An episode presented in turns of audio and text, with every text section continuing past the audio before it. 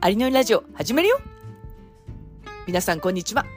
今日はアリゾナではなくて横浜からノリノリでお届けしています。アメリカのバイマコンサルタントののりこです。このラジオはバイマやビジネスで学んだこと、アメリカ生活50代の生き方について話しています。え皆さん今日もお元気でしょうか？というか、えポッドキャストめちゃめちゃご無沙汰しております。えー、私はですね、日本に帰ってきてるんですが、まあ、そこで結構その日本の中を動き回ってるというか、日本の中はそこまで動き回ってないかなという感じなんですけれど、これ何が言いたいなと思ってるかもしれませんが、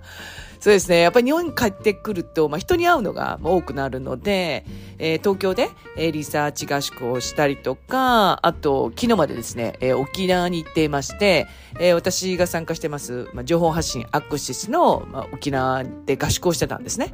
まあ、そんな感じで、えー、結構まあ、動いたりしてて、まあ、そうなると、こう、時間的に厳しくなってしまって、ポッドキャストが全然まあ、取れていなかったっていう、まあ、言い訳を、え、先にさせていただきます。で、今日から、えー、少しずつ、えー、また、ポッドキャストの方再開していきますので、皆さん、ぜひ聞いていただけましたら、嬉しいです。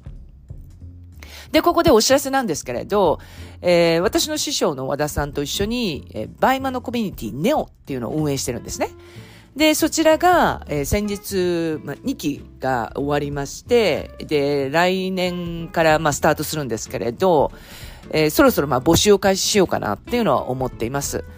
で、そうですね、今月末から募集をスタートしますので、もしご興味のある方は、えー、私のポッドキャストの詳細に LINE の、えー、リンクを貼っておきますので、そこから入っていただいて、えー、メッセージにコミュニティって送っていただければいいなと思います。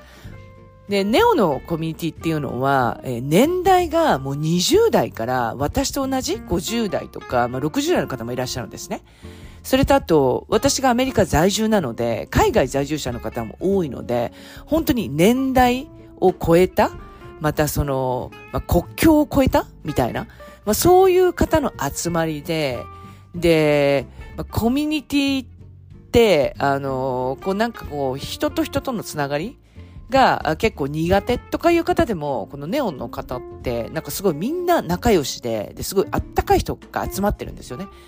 なので、まあそういうふうな結構マインドブロックある方でも、えー、楽しくやっていける、えー、コミュニティだと自負していますので、ぜひぜひ LINE 登録していただいたら嬉しいです。今日はですね、えー、辛い時は無理しなくていいんだよっていう、えー、お話をしたいと思います。で、えここ、えー、そうですね、年末になってくると、やっぱり20、2022年がもう終わるじゃないですか。で、人って、その、えー、1年間の節目とかって、なんとなく気持ちが、えー、こう、わさわさするというか、なんか、1年間私って、え、何やってきたんだろうなとか、なんかすごい、こう、気持ちが結構落ち込んでしまう方って多いと思うんですよ。で、えー、倍まで言いますと、やっぱ繁忙期じゃないですか。で、繁忙期ですごい忙しい、え人を見ながらも、私のなんかアカウントあまり動いてないとか、あんまりこう、他の方が言ってるような感じではないっていう。まあそんなんで、その結構辛くなっちゃうことってあると思うんですよね。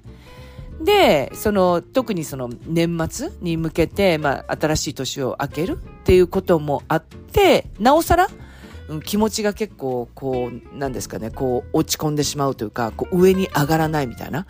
まあそういうのっていうのは多分感じてる方いらっしゃるんじゃないかなと思います。うん。で、私はもう辛い時ってもう無理しなくていいんだよっていうふうに結構思うんですよ。で、私自身も、まあ、辛い時とか、まあ、きつい時って、まあ、結構あるんですけれど、以前はその時でもすごく無理をしていました。でも今は無理しないです。我慢しないです。っていうのが、辛い時とかきつい時に無理してりとか我慢したら、もう心が悲鳴上げちゃうんですよね。この心が悲鳴を上げながら何かをしてもうまくいかないです。なので、もうこういうしんどい時というのは、もう無理しない。でもここでもうスパッと、あの、何ですか、考えないとか、あとはもう、私なんてよくふて寝しちゃってたんですけれど、その考える時間をもうなくしちゃうってこともしちゃうんですよね。うん。で、ここですごくその我慢して、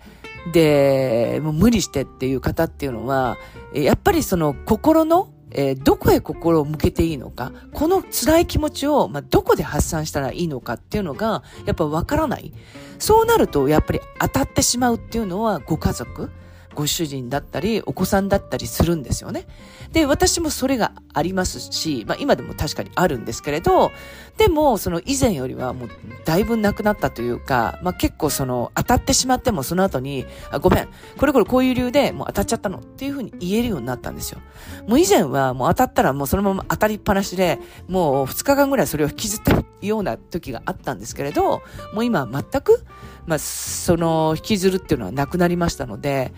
うん。ですので、もう家族に当たるぐらいでしたら、もうしんどいとか、まあ、辛いっていうことをもう自分で認めてしまって、そこでもう無理する必要ってないと思うんですよね。うん。で、これどういう時に起きるかっていうと、やっぱりそのうまくいってる人とかを見た時とか、あとそれこそ繁忙期ですごく売れてるバイヤーさんを見たりとか、そういうなんか賑わってるこうメッセージを見たりとか、まあそういう時って自分は全然できてないとか、まだまだなとか、何やってるんだろうとか、もうこの際だからやめちゃおうとかっていう、まあそういう気持ちになっちゃうんですよ。うん。で、もうそういう時は、もう私は、えー、そのメッセージとか、あとはチャットとかをもうミュートにしちゃうんですよね。もうそのグループとかに入っていたら、もうそういうのをチャットをミュートにしちゃいます。もうそれぐらいにしても見ないって決めちゃうんですよ。で、えー、ミュートが外せる？時期が来たら、それは自分の心が、こう、えー、なんか回復したなって思う時なので、そういう時に、まあ、ミュートをもう一回外すんですね。もうそれが1日の時もあれば、1週間の時もあればっていう、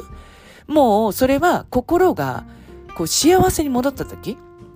もう悲鳴を上げなくなった時に外せばいいんですよ。もうそれをわざわざ見るとかすると余計落ち込んじゃったりとかするので、もう自分が辛い方向にもう進むってことはもうなしっていうふうに考えていただければいいかなと思うんですね。うん。で、やっぱ人ってそういう時ってあるんですよね。で、それが、その1週間続く時とか、2週間続く時とか、まあ人によって違うかもしれないですけど、その、えー、もう無理しないんだよって決めちゃうと、意外と1週間辛かったのが、えー、5日になったり、3日になったりっていう風にどんどん短くなってくるので、もう無理をしないって決めた方がいいです。で、その時に、えー、そのメッセージとか見たくないものはもうミュートにして見ない。っていうふうに決めてしまって、そこで自分の気持ちが切り替えるのには何をしたらいいかっていうのまで、まあ考えていくんですよね。で、私だったらもうほんと寝るってことをすると結構そこで復活できる。まあ、あとは、えー、結構神社に行くんですけれど、まあ神社に行ってその気持ちを清らかにするとか、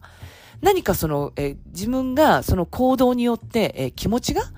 こう前向きになるんだったら、まあそういうことをやるっていうことですよね。それこそもうお子さんともう思いっきり遊ぶとか、もう家族と一日出かけるとか、あとはもう友達と遊びに行くとか、もうそういう何でもいいので、この辛い気持ちが、こうどんどん前向きになるようなことをやっていった方がいいですね。そこでやっぱりリセットされるので。うん。もう一番良くないのは、やはりその気持ちをこうずるずると抱えていながら、メッセージを見てまた病んでしまうの繰り返し。これやってたら本当にもう辛いだけなので、これはもう私ももう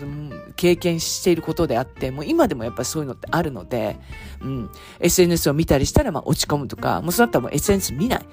で、見てもしょうがないじゃないですか。で、気になるのはわかるんですけれど、それをやってしまうことによって、もう気持ちが、やっぱそこへ引っ張られちゃう。うん。で、私これ結構自分の中で思ってるんですけれど、SNS で楽しいとか、あとメッセージのやりとりで、もうすごくこの元気さを出してる方って意外に、あの、本質的なことっていうのは、その外には見せるんですけれど、結構うちの中では何か秘めてるものがある。まあ、いわゆる結構辛い経験とか、あと辛いことを思ってたりするんですよね。うん。で、なので、外の発信はもうものすごくその明るくしてて、でも実は心の中では、その辛いことを秘めてる方って多いので、なので、その見た時とかにも、あ、もしかすると、そういうか、外では結構、明るい発信してるけど、実は、えー裏では何かあるのかもしれないみたいに、ちょっと思ってしまうと、自分もそこで幸せを感じたりするじゃないですか。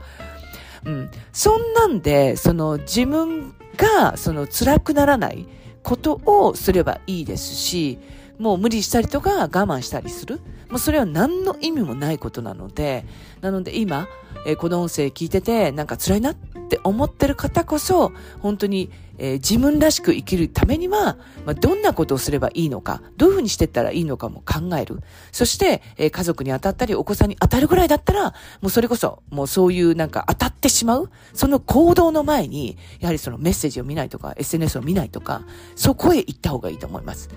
で、心がこう健康になって、もう優しくなったら、またそのえグループに戻ったりとか、まあ、メッセージに向き合えばいいんだと思うんですよ。それが時間がかかってもいい。うん。そういう時はあるっていうふうに、もうそこで切り替えるのってものすごく大事なので、まあ、そこを意識していただければいいなと思います。なので、え辛かったら無理しない、我慢しない、もう自分らしく生きるってことを、え考えてほしいなと思います。で、2023年も、えー、あともう少しで終わりですけれど、でも来年またあるので、なので、またそこで、えー、来年にどう向かっていけばいいのかを考えていけば、なんとなく心が豊かになると思うんですね。えそうなると、やっぱりこう人生って楽しいって思えるので、えそこを考えていただければいいなと思います。ということで、えー、今日も一日、えー、元気で過ごしましょう。それでは。